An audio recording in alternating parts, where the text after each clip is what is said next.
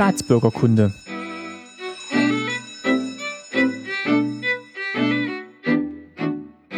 Folge 6, schönen guten Tag. Mein Name ist Martin Fischer und ich freue mich, dass ihr wieder zuhört. Nach der letzten Folge, in der ich das Interview mit Michael und Martin von Nachgemacht zu den Spielekopien in der DDR geführt habe, sind wir heute wieder in der klassischen Besetzung vertreten. Ich begrüße meine Eltern, meine Mutter Christine Fischer. Guten Tag. Und mein Vater Lutz Fischer. Hallo. Ja, wir dachten eigentlich, wir sitzen hier im strahlenden Sonnenschein heute, weil wir über Urlaub sprechen wollen, aber draußen regnet's. Wir versuchen aber trotzdem, uns in Urlaubsstimmung zu bringen. Und jetzt war das mit dem Urlaub in der DDR natürlich auch wieder ein bisschen anders, als man es vielleicht heute gewohnt ist. Vielleicht fangen wir mal an mit der Frage, wohin konnte man denn überhaupt reisen, wenn man in Urlaub fahren wollte in der DDR? Was für Möglichkeiten gab es denn da?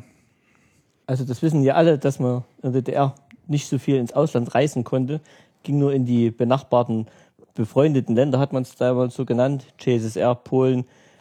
Ganz wenige sind sogar nach Sowjetunion gefahren, aber sehr gut war besucht Bulgarien und äh, Ungarn aber auch sehr gefragt. Und da ist nicht jeder hingekommen, da gab es nur begrenzte Anzahl von Plätzen. Also die Reisemöglichkeiten waren schon ins Ausland sehr beschränkt.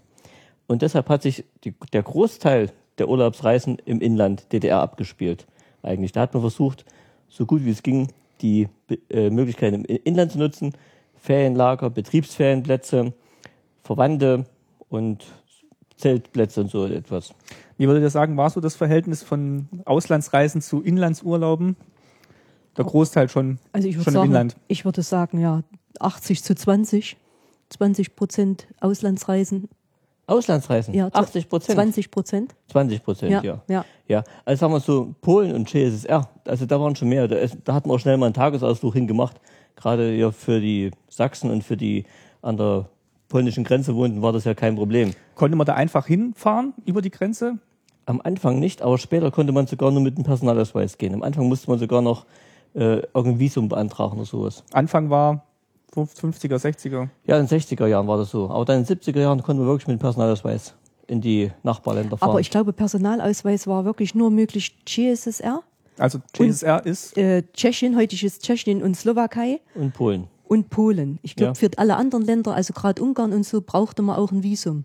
Weil das war ja nachher Richtig. Thema später. In, und Bulgarien auch. Ja, und so ja da brauchte man ein Visum. Mhm. Okay, also da, das war dann eher so das, das nähere Ausland im, im Osten. Ja. Westen natürlich ging, ging nicht. Also jetzt solche Länder wie ähm, das andere Deutschland oder Frankreich, England. Gar, da, gar da gab's, konnte man eigentlich gar, gar, gar keine Möglichkeit, dahin zu reisen. So ein Zwischending war Jugoslawien. Das war äh, schon halb Westen so für uns als DDR-Bürger. Wer dahin durfte, der hat ja schon mal einen, äh, sag mal, einen großen Sprung davon getan. Da durften nicht alle fahren. Da wurden wirklich auch bloß ganz ausgewählte Leute hingeschickt, weil da auch die Möglichkeiten, Kontakt zum Westen viel leichter möglich war. Ähm, wir wissen auch, dass in Reisegruppen, die nach Jugoslawien äh, gefahren sind, immer ein bestimmter Prozentsatz von äh, parteilinientreuen äh, Mitreisenden dabei sein musste, die dann quasi die anderen äh, Reisenden bisschen beobachtet haben. Also dass da nichts passiert, dass sich jemand in der Botschaft meldet oder über die Adria aber, oder so ähm, ab, äh, ja. abhaut, Venedig. Aber das muss hören sagen, also für uns kam sowas nicht in Frage. Wir waren da nie in die Verlegenheit gekommen, mal dahin zu fahren. Wir hätten es uns auch finanziell nicht leisten können, Jugoslawien. Ja. Also das war somit das teuerste, was man machen konnte. So eine Schiffsreise oder, oder auch äh, Flugreise nach Jugoslawien. Das war eigentlich für uns finanziell gar nicht machbar. Ich habe gedacht, wir gehen es jetzt vielleicht mal der Reihe nach so ein bisschen durch, von, vom Kindesalter bis zum Erwachsenenalter, was für Urlaubsmöglichkeiten einem sich da jeweils geboten haben. Fangen wir mal an. Als Kind konnte man ins Kinderferienlager fahren. Steht, steht jetzt hier auf meiner Liste. Da möchte ich einfach, das war ein bisschen ein Problem. Die Kinder haben ja wesentlich viel mehr Ferientage gehabt, als äh, die Erwachsenen Urlaub hatten überhaupt.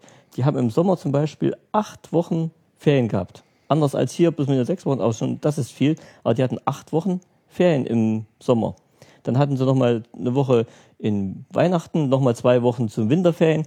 Also so viel Urlaub hat kein Erwachsener, keine Eltern gehabt.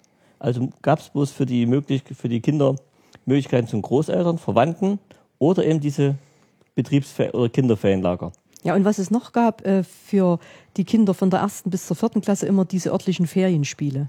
Also da konnte man die kleineren Kinder auf jeden Fall auch betreuen lassen. Das haben wir ja schon besprochen. Das haben wir schon besprochen. Wer es nochmal nachhören will, in der Folge zum Genau. Schulsystem Teil 1, da geht es auch nochmal in der Unterstufe drum, welche Betreuungsmöglichkeiten es da gab. Weil Ferienlager war, glaube ich, auch erst ab einem Ja, bestimmten Alter. richtig. Also erste, Ja. zweite Klasse, die fuhren, glaube ich, nicht ins Ferienlager. Das ging erst ein bisschen später los. wer, wer hat denn diese Ferienlager organisiert?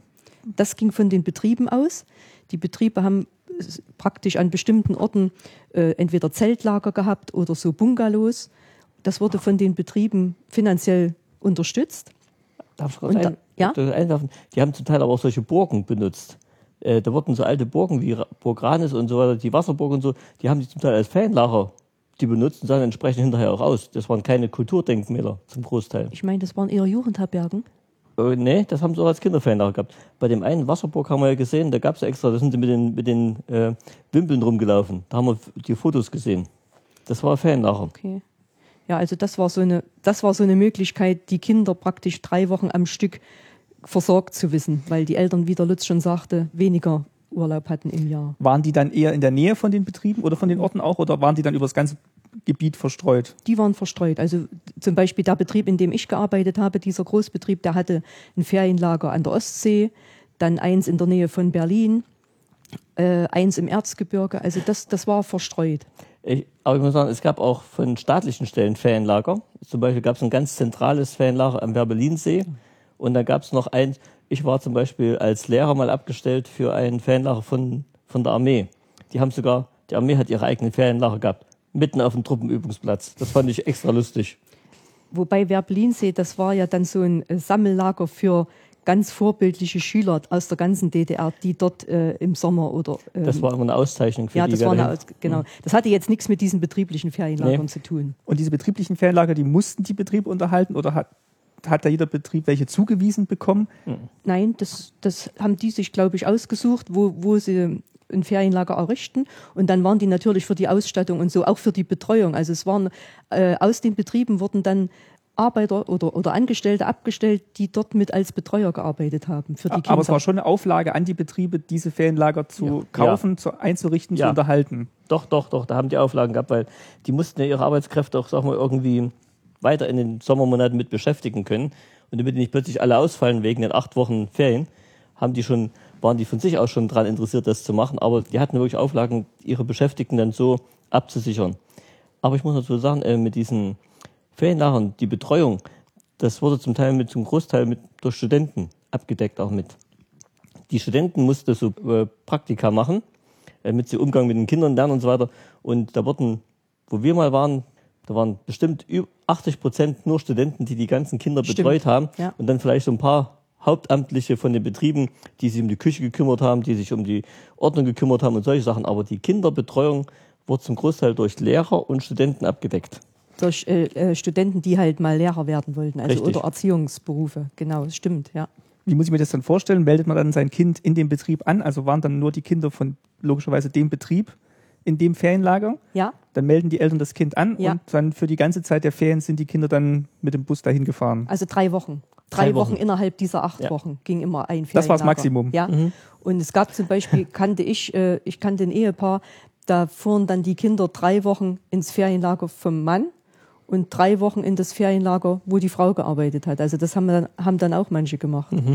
Da waren dann die Kinder praktisch sechs Wochen unterwegs in, in so einem Ferienlager. Hatten bloß die Pech, wo die Eltern in beiden, ich Ja. in einem Betrieb waren. Ja, Ach, das ging dann nicht. Also Ja. dann konnte nicht Nee. jedes Elternteil den, Nee. die drei Wochen in Anspruch nehmen im gleichen Betrieb. Nee, das ging, glaube ich, nicht. Wobei ich würde jetzt das nicht so als Pech bezeichnen, weil also mein Wunsch war es nie, in ein Ferienlager zu Nee. gehen.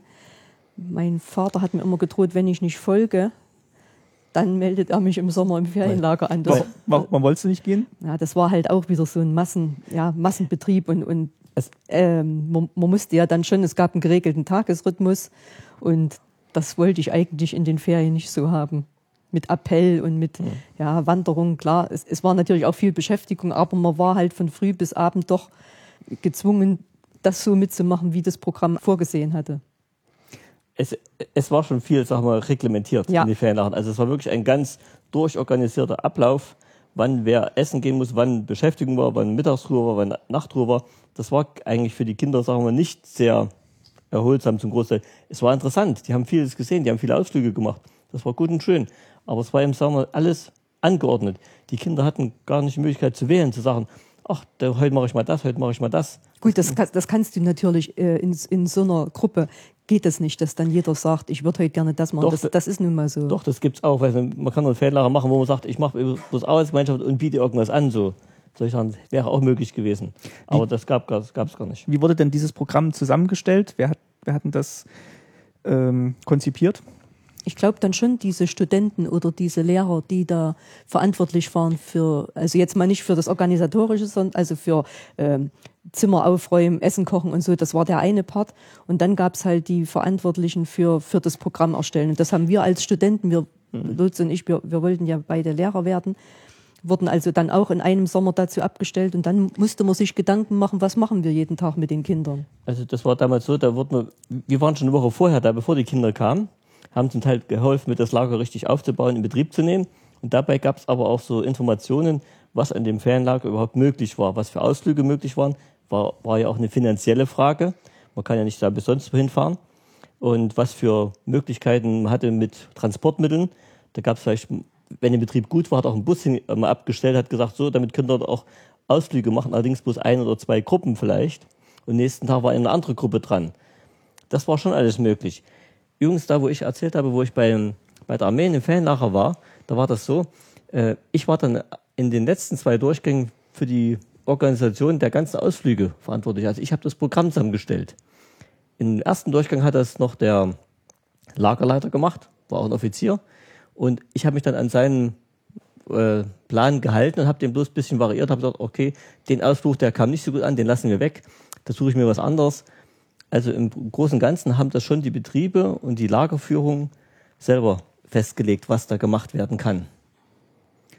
Und es war jetzt auch nicht so, dass man dann einfach sich ein Busunternehmen raussuchen konnte. Das gab es in dem Sinne ja wahrscheinlich gar nicht, sondern man muss dann wirklich gucken, welche Möglichkeiten hat dann das jeweilige Lager gehabt Ja.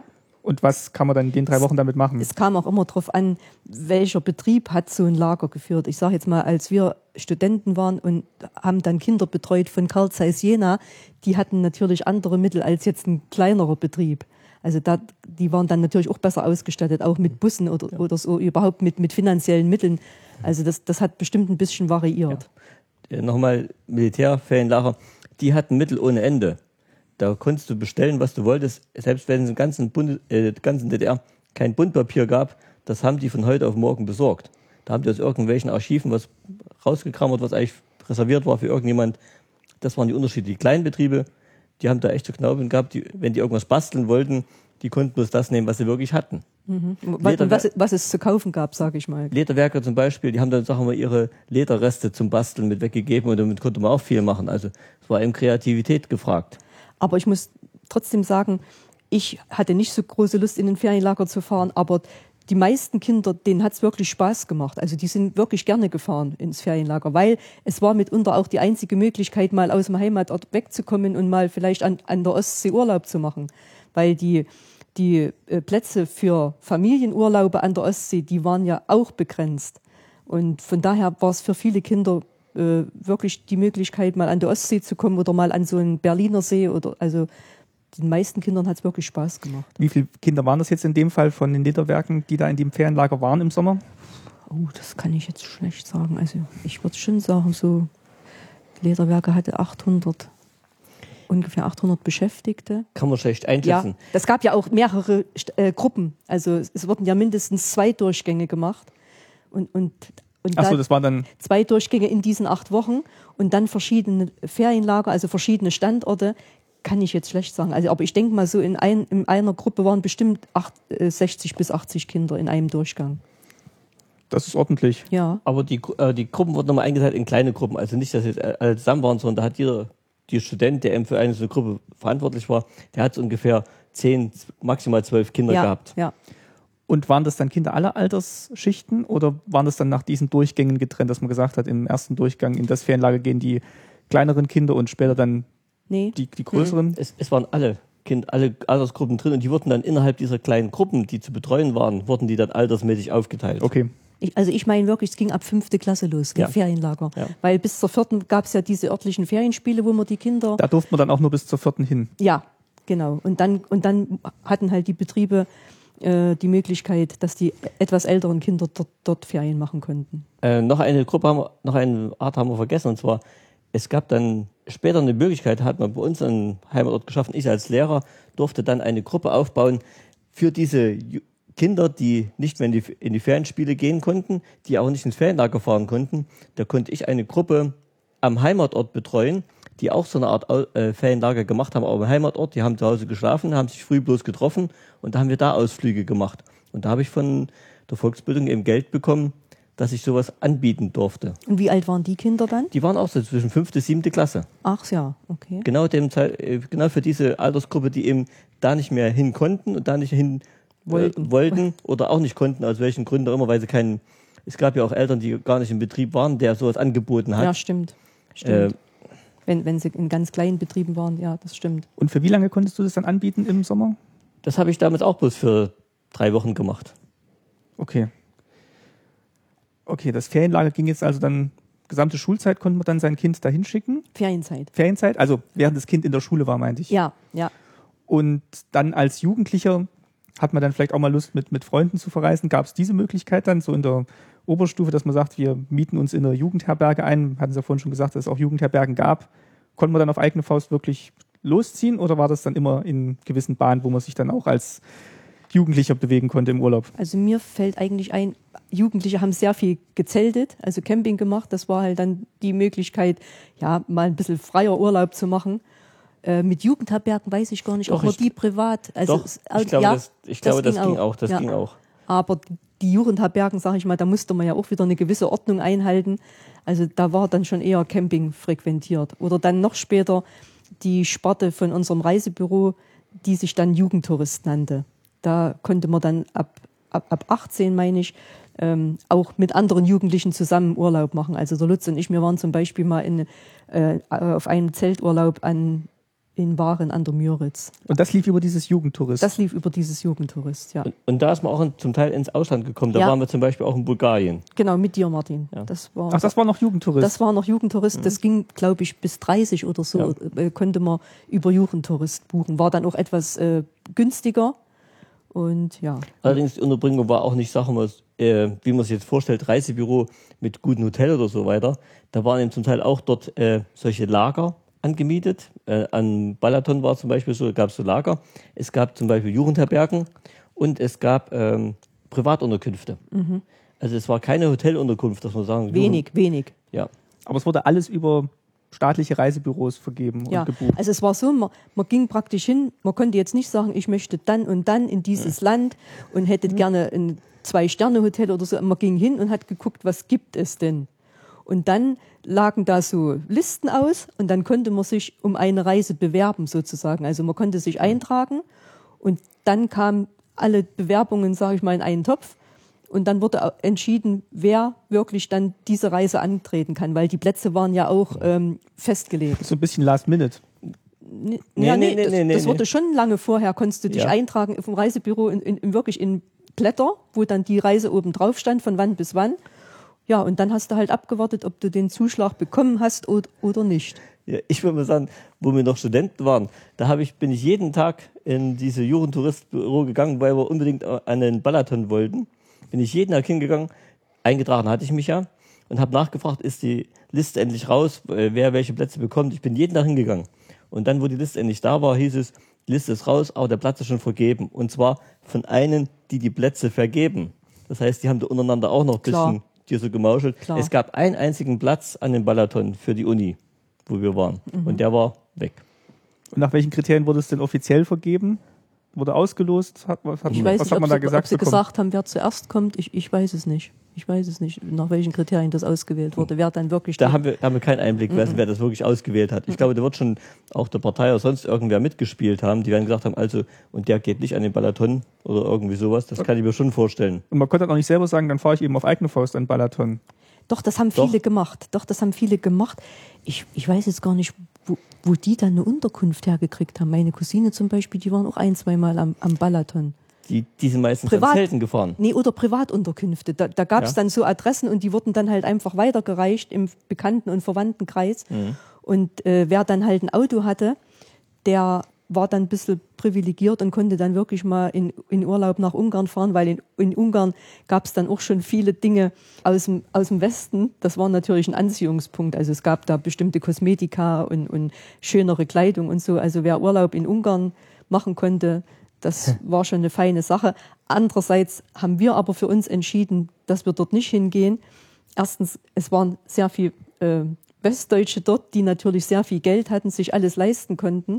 Und die DDR-Urlauber saßen dann daneben und durften ja nur einen bestimmten äh, Teil Geld umtauschen. Also das war festgelegt, was man für diesen Urlaub so. umtauschen konnte. Ja. Und mit diesem Geld musste man einfach auskommen.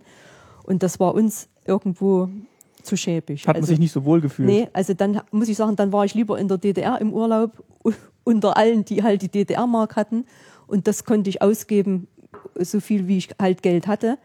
Also das, das wollten wir eigentlich nicht. Also die Autos wurden dann von diesen äh, Ungarn-Urlaubern vollgeladen mit, mit Kartoffeln, mit äh, haltbarer Wurst und, und, und, damit man halt dort unten dann wirklich das Geld hatte für Konsumprodukte, die es halt in der DDR nicht gab. Und das wollten wir eigentlich so nie.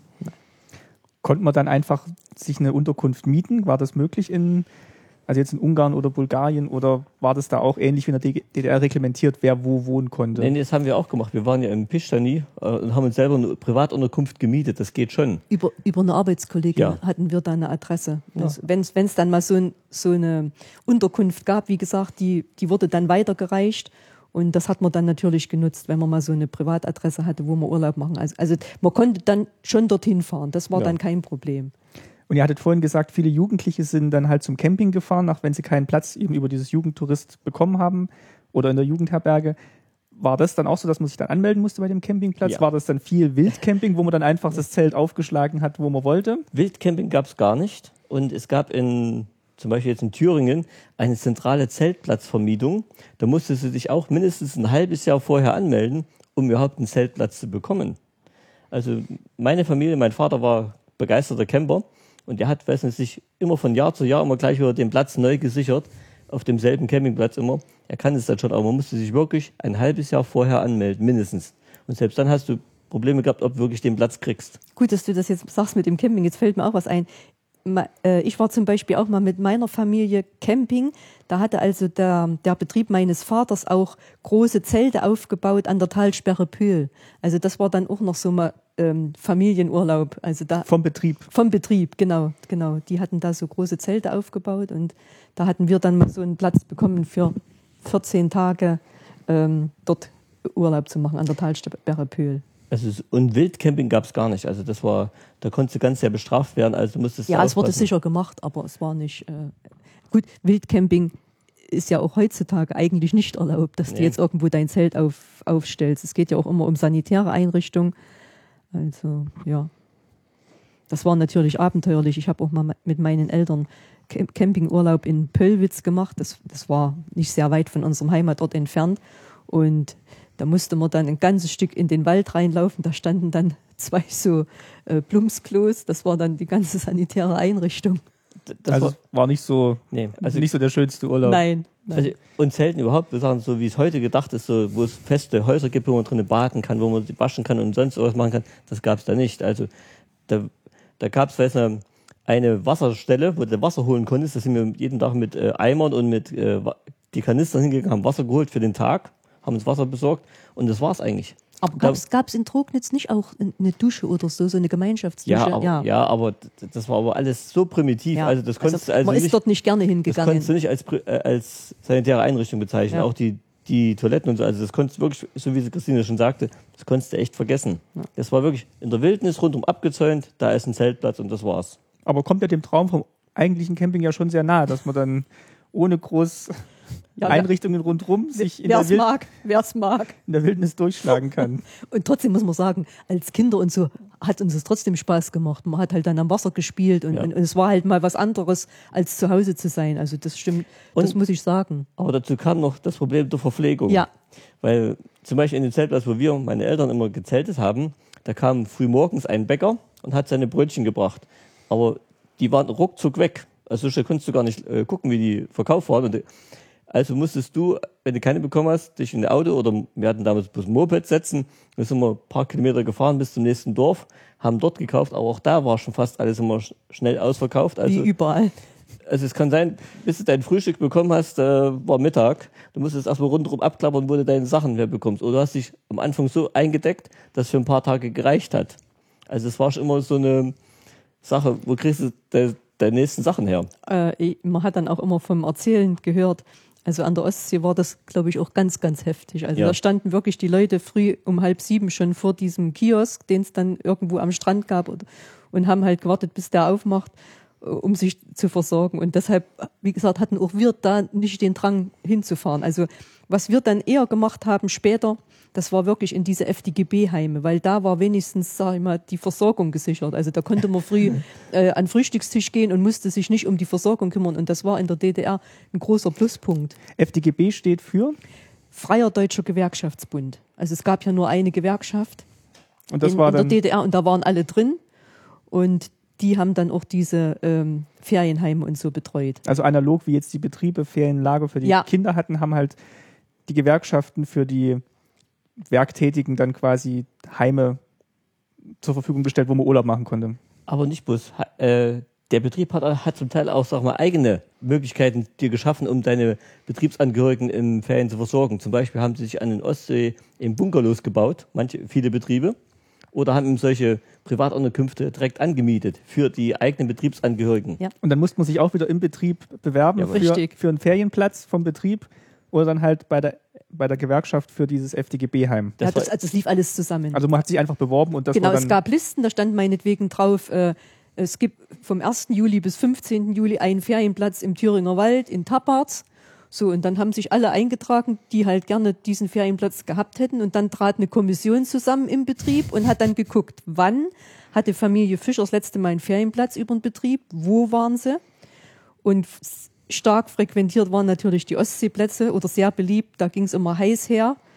Aber ich habe es ja schon erwähnt, wir waren da nie so scharf drauf, weil ich dann im Urlaub mich nicht auch noch ähm, äh, anstellen wollte wegen ein paar Brötchen frühmorgens. Und ja, wir sind dann eher, wenn es geklappt, wenn es geklappt hat, sind wir dann gerne in diese Heime gefahren oder dann, oder es gab auch die Möglichkeit, dass man privat geschlafen hat, bisschen außer Haus und ist dann in so ein Heim gegangen zum Essen. das hat man auch mal gemacht. Das, da kannst du dich noch Da erinnern. kann ich mich erinnern. Das Ja. war auch ein bisschen war komisch. für, war für dich nicht so schön, wenn wir dann, wenn wir beide Abend weggegangen sind, warst du dann halt in dieser Privatunterkunft. Aber trotzdem war das ein schöner Urlaub, also für uns. Also die Verpflegung war sehr gut in, dies, in diesem Heim. Wir haben auch andere Erlebnisse gehabt. Aber ja, und dann, und dann gab es halt abends Tanzveranstaltungen oder, oder kulturelle Veranstaltungen. Also es, es war mitunter wirklich schön. Und der, ich muss jetzt ganz kurz noch sagen, der, Ja. der größte und schönste Urlaub, den hatten der Lutz und ich 1977, also wir haben im Februar geheiratet und an Hochzeitsreise und so war finanziell eigentlich nicht zu denken, auch an Möglichkeiten. Und ich hatte dann schon in diesem äh, Betrieb gearbeitet und im Sommer hing dann plötzlich so ein Zettel an diesem Büro von der Gewerkschaft, dass ein Ferienplatz zu vergeben wär, wäre ähm, nach Oberhof ins Interhotel. Und zwar hat ein älterer Kollege diesen Ferienplatz zugesprochen bekommen und ist aber erkrankt. Und jetzt war der Ferienplatz kurzfristig zu vergeben. Und da war ich natürlich Feuer und Flamme. Also Interhotel, das war Versorgung vom Feinsten. Auch Zimmerstandard sehr, sehr gut.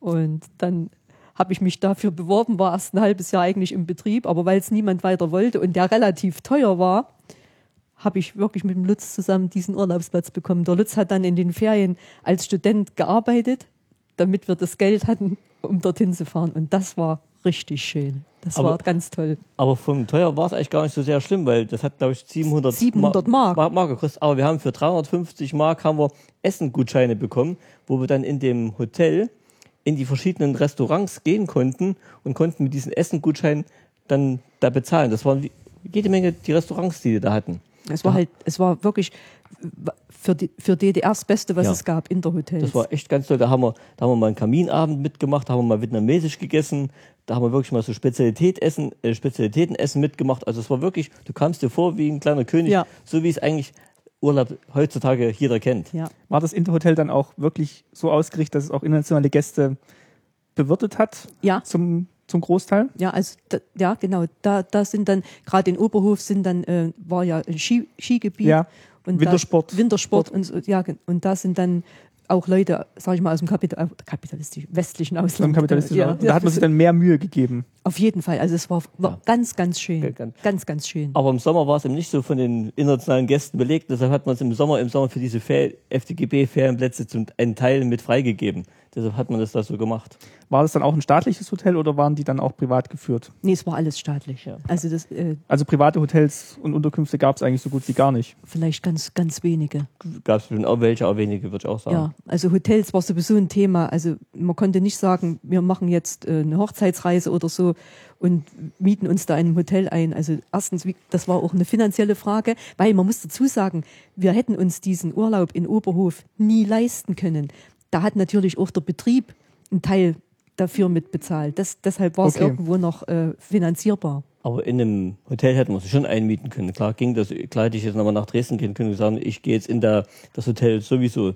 Das wäre schon gegangen. Das wollte ich gerade fragen, man konnte Wenn du einen Platz bekommen hättest, das wäre die Frage Genau. gewesen. Es gab halt viel mehr, äh, da, ähm, der Bedarf war viel höher als, Ja. die, als die Zimmerkapazität. Also, Richtig. Und ich denke mal auch die, die Möglichkeit der Buchung, Reservierung, das ist jetzt ja auch nicht so einfach wie heutzutage, wo man einfach anruft oder im Internet bestellt, erstmal ein Telefon zu haben oder beziehungsweise Kontakt mit dem Hotel aufzunehmen, Richtig. war Man muss wahrscheinlich. erst mal wissen, wo gibt's denn ein Hotel, wa- was ist die Adresse oder die Telefonnummer von diesem Hotel. Also Und da hat natürlich auch diese Infrastruktur, die die Betrieb und die Gewerkschaft dann bereitgestellt haben, in Form der Buchung wahrscheinlich auch geholfen, dass man überhaupt sein Ferienziel ansteuern konnte.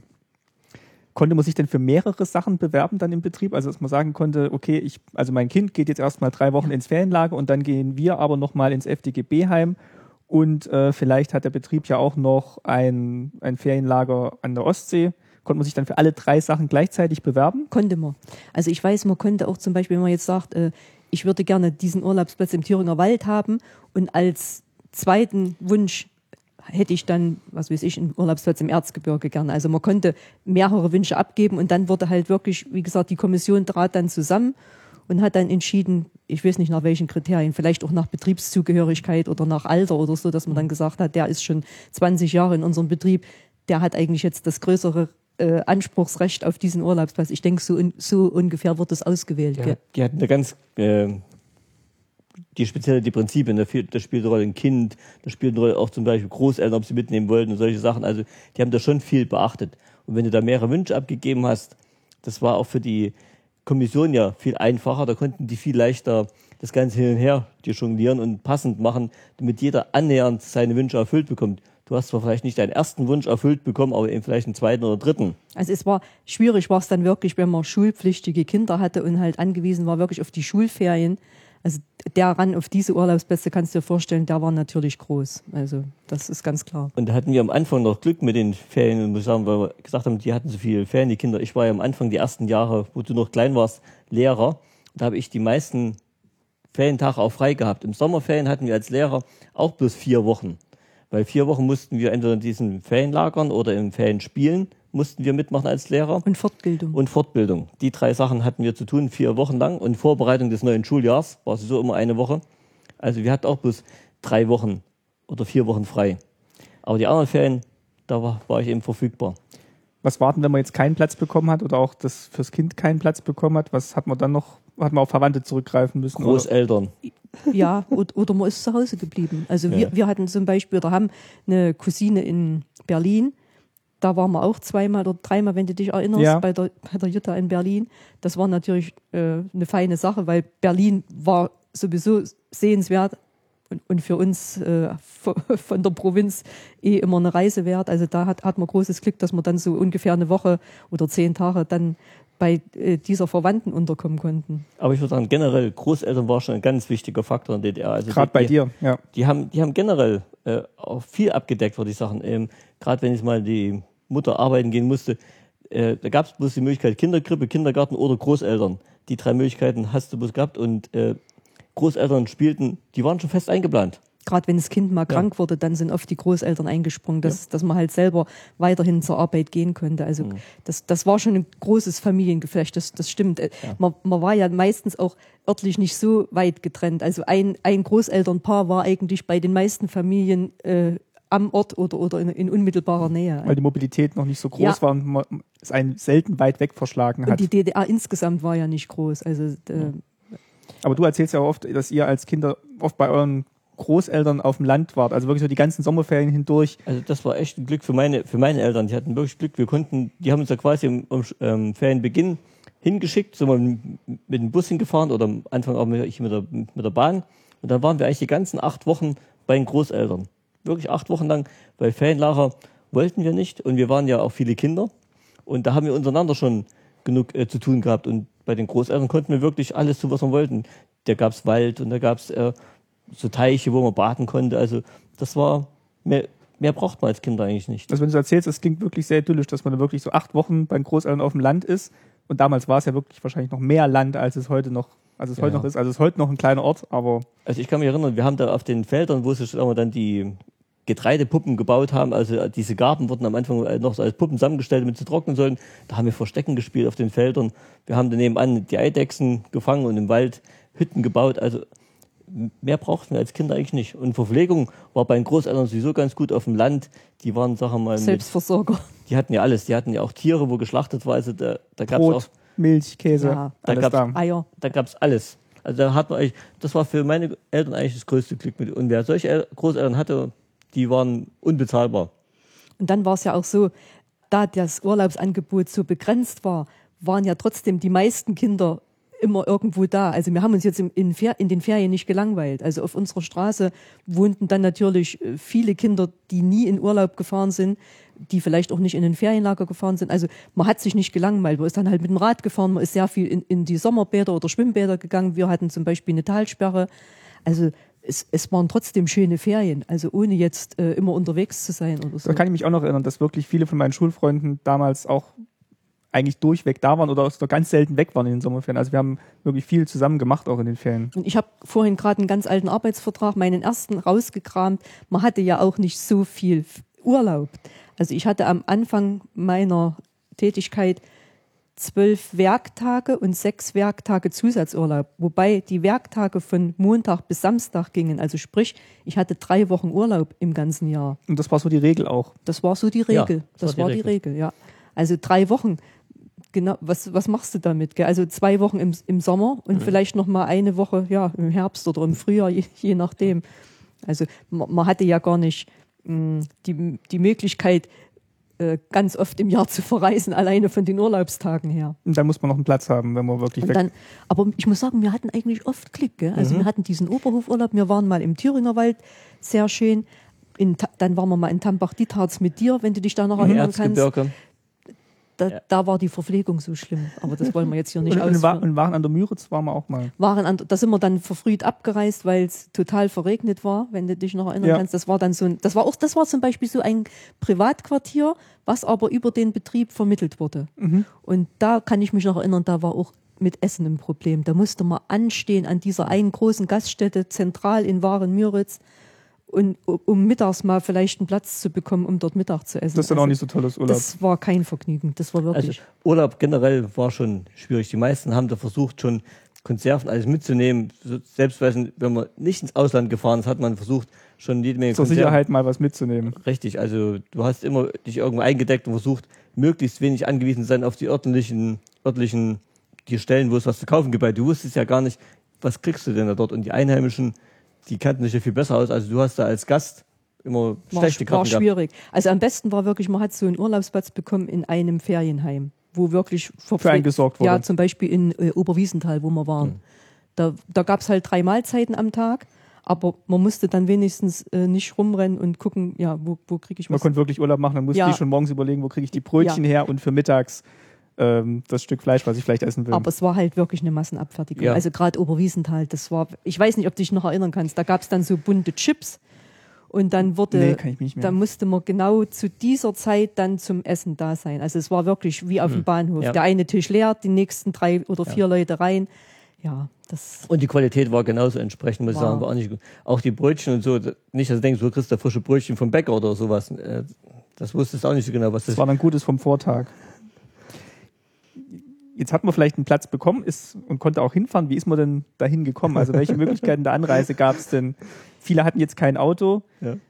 blieben dann halt öffentliche Verkehrsmittel oder halt Bekannte oder Verwandte, die einen dahin gebracht haben. Also wir sind oft mit dem Zug gefahren. Dem Zug, du ja. kannst dich vielleicht erinnern, ich habe Ja. dann schon ein halbes Jahr vorher immer die Fahrkarten bestellt oder Platzkarten bestellt. weil die konnte man natürlich auch nicht einen Tag vorher lösen. nee, na konnte Doch, man schon, doch, aber doch, dann hatte stimmt. man halt keinen Platz. Also wenn man jetzt Sitzplatz. Sitzplatz, genau, also Sitzplatzreservierung. Okay. Also wir, wir sind eigentlich immer mit dem Zug gefahren. Einmal hat uns ein Arbeitskollege mit dem Auto in Ja. unseren Urlaub gebracht. Aber sonst haben wir eigentlich, wir hatten ja kei, selber kein Auto, also sind wir immer mit den öffentlichen Verkehrsmitteln gefahren. Aber das war zum Beispiel auch gut, die Ferienhäuser, wenn wir welche hatten, die haben einen dann am, am Bahnhof abgeholt, damit man nicht nur die Koffer vielleicht Ja. ewig weit tragen musste. Da haben die wenigstens die Koffer mitgenommen und wurden dann, den Rest konnte man dann vielleicht laufen, aber die haben sich schon drum gekümmert, auch die Ferienhäuser. Das stimmt, das stimmt. Man wurde dann abgeholt und zum Ziel mit dem Bus gefahren, wenn, wenn, wenn dann das Ziel Weiter bisschen, weg war. bisschen außerhalb war vom Bahnhof oder so, weiter weg war. Aber man konnte natürlich auch nicht viel mitnehmen, wenn man dann hauptsächlich mit öffentlichen Verkehrsmitteln unterwegs ist. Wenn du sagst, dann haben viele ihre Konserven und Ja.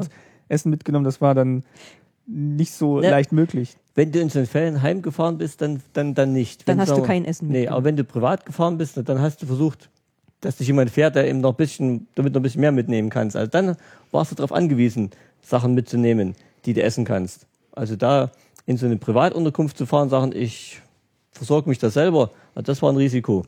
Weil, weil natürlich auch dann durch, diese, äh, durch dieses Bündeln der, der Ferien im Juli, August war natürlich gerade an der Ostsee oder so, der halbe DDR war halt an der Ostsee, sage ich jetzt mal übertrieben, und wollten natürlich alle versorgt werden. Also ich Wenn glaub, dann die Verpflegung eh schon nicht ja, gut war oder, oder gesichert Ja. war und dann kommen noch jede Menge Urlauber in den Ort, dann ist natürlich klar, dass dann Ja. schnell ausverkaufte Regale vor einem stehen. also ich glaube, für viele Hausfrauen war es kein Urlaub. Es war eigentlich nur ein anderer Ort und du warst genauso mit der Versorgung beschäftigt wie am Heimatort. Aber da haben eben viele Sachen so Sachen genommen wie Knäckebrot, das wird eben nicht schlecht, da kannst du ja jede Menge mitnehmen als Beispiel. Und da sowas hast du auf jeden Fall dabei gehabt, wer in der Ostsee Urlaub gemacht hat.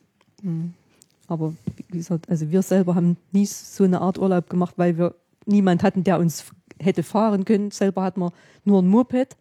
Also da konnte man dann später auch nicht mehr zu dritt drauf fahren. Nee, also- und Gepäck erst recht nicht mitnehmen. ah, das mit dem Gepäck, genau. Wenn ich mir überlege, was wir heute ins Auto einladen, wenn wir in Urlaub gehen. Allein schon für ein langes Wochenende. Ja, also da, und damals hat man halt gesagt, zwei Koffer und mehr geht halt nicht, gell? Also, oder vielleicht noch ein Ja. Rucksack oder so, den du dann aufhattest mit deinen paar Spielsachen, aber mehr ging halt nicht, weil man einfach mehr nicht tragen konnte. Und oftmals musste man ja noch umsteigen, also man musste sich einfach Aber reduzieren. es hat gereicht. ja, es hat es gereicht, ging. ja, das Es stimmt. ging. Es hat gereicht, also.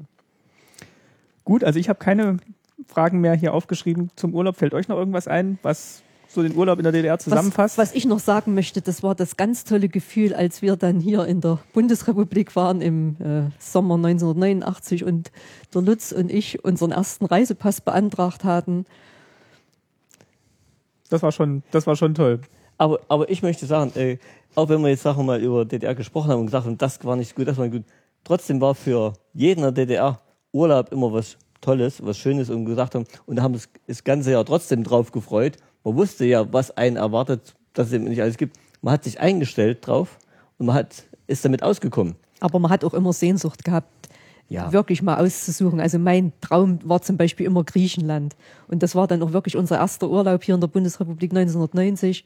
Erster Urlaub Griechenland. Und das Gefühl, in ein Reisebüro zu gehen. Und sagen, ich will jetzt Und nach Griechenland ich, fahren. Und ich möchte, genau, und ich möchte auf diese Insel und ich möchte ein Hotel.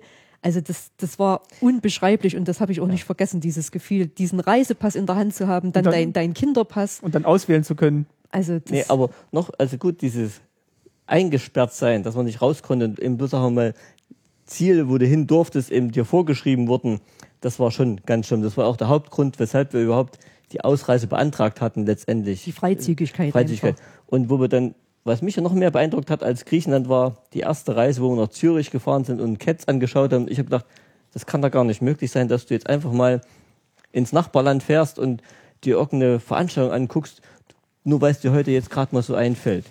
Das wäre in der DDR nie möglich gewesen. Du hättest zwar mal schnell in die Tschechei gehen können, so mit deinem Tagesvisum und so, konntest du, glaube ich, 30 oder 80 Mark eintauschen für den einen Tag.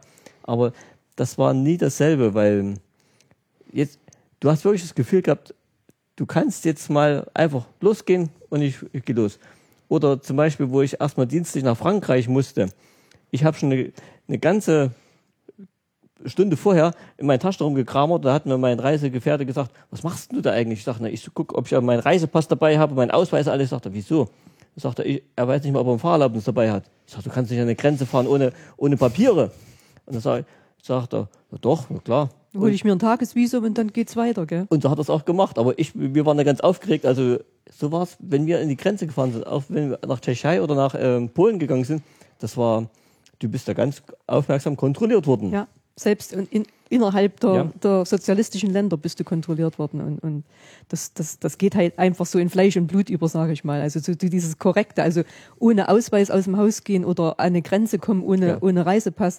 Aber wie gesagt, dieses Gefühl mit dem Reisepass Ja. damals in Bayersbronn, das ist unbeschreiblich. Also das ist, da, da geht man zehn Zentimeter über dem Erdboden, gell? Dass man, Und vielleicht muss man sich das auch heute immer noch mal vergegenwärtigen, Ja, inwieweit, in welche Länder wir eigentlich ohne Probleme mittlerweile für ein Wochenende oder beruflich einfach reisen können. Dass man sagt, ja, buchen Sie mir mal einen Flug für morgen Nachmittag nach London Ja. oder ich fahre heute Nachmittag mal fürs lange Wochenende nach Frankreich. Das ist wirklich, also Aber- eigentlich beeindruckend, wenn man sich überlegt, welche Länder man jetzt eigentlich ohne großen Papieraufwand reisen kann. Aber was ich am kuriosesten finde, ist, seit wir jetzt hier wirklich reisen können, dass uns da die Fremdländer gar nicht mehr so sehr interessieren, dass wir dem doch den meisten Urlaub hier in Deutschland machen. Da gibt es ja auch viele, viele schöne Stellen, die wir nicht sehen durften, gerade hier in Westdeutschland und so.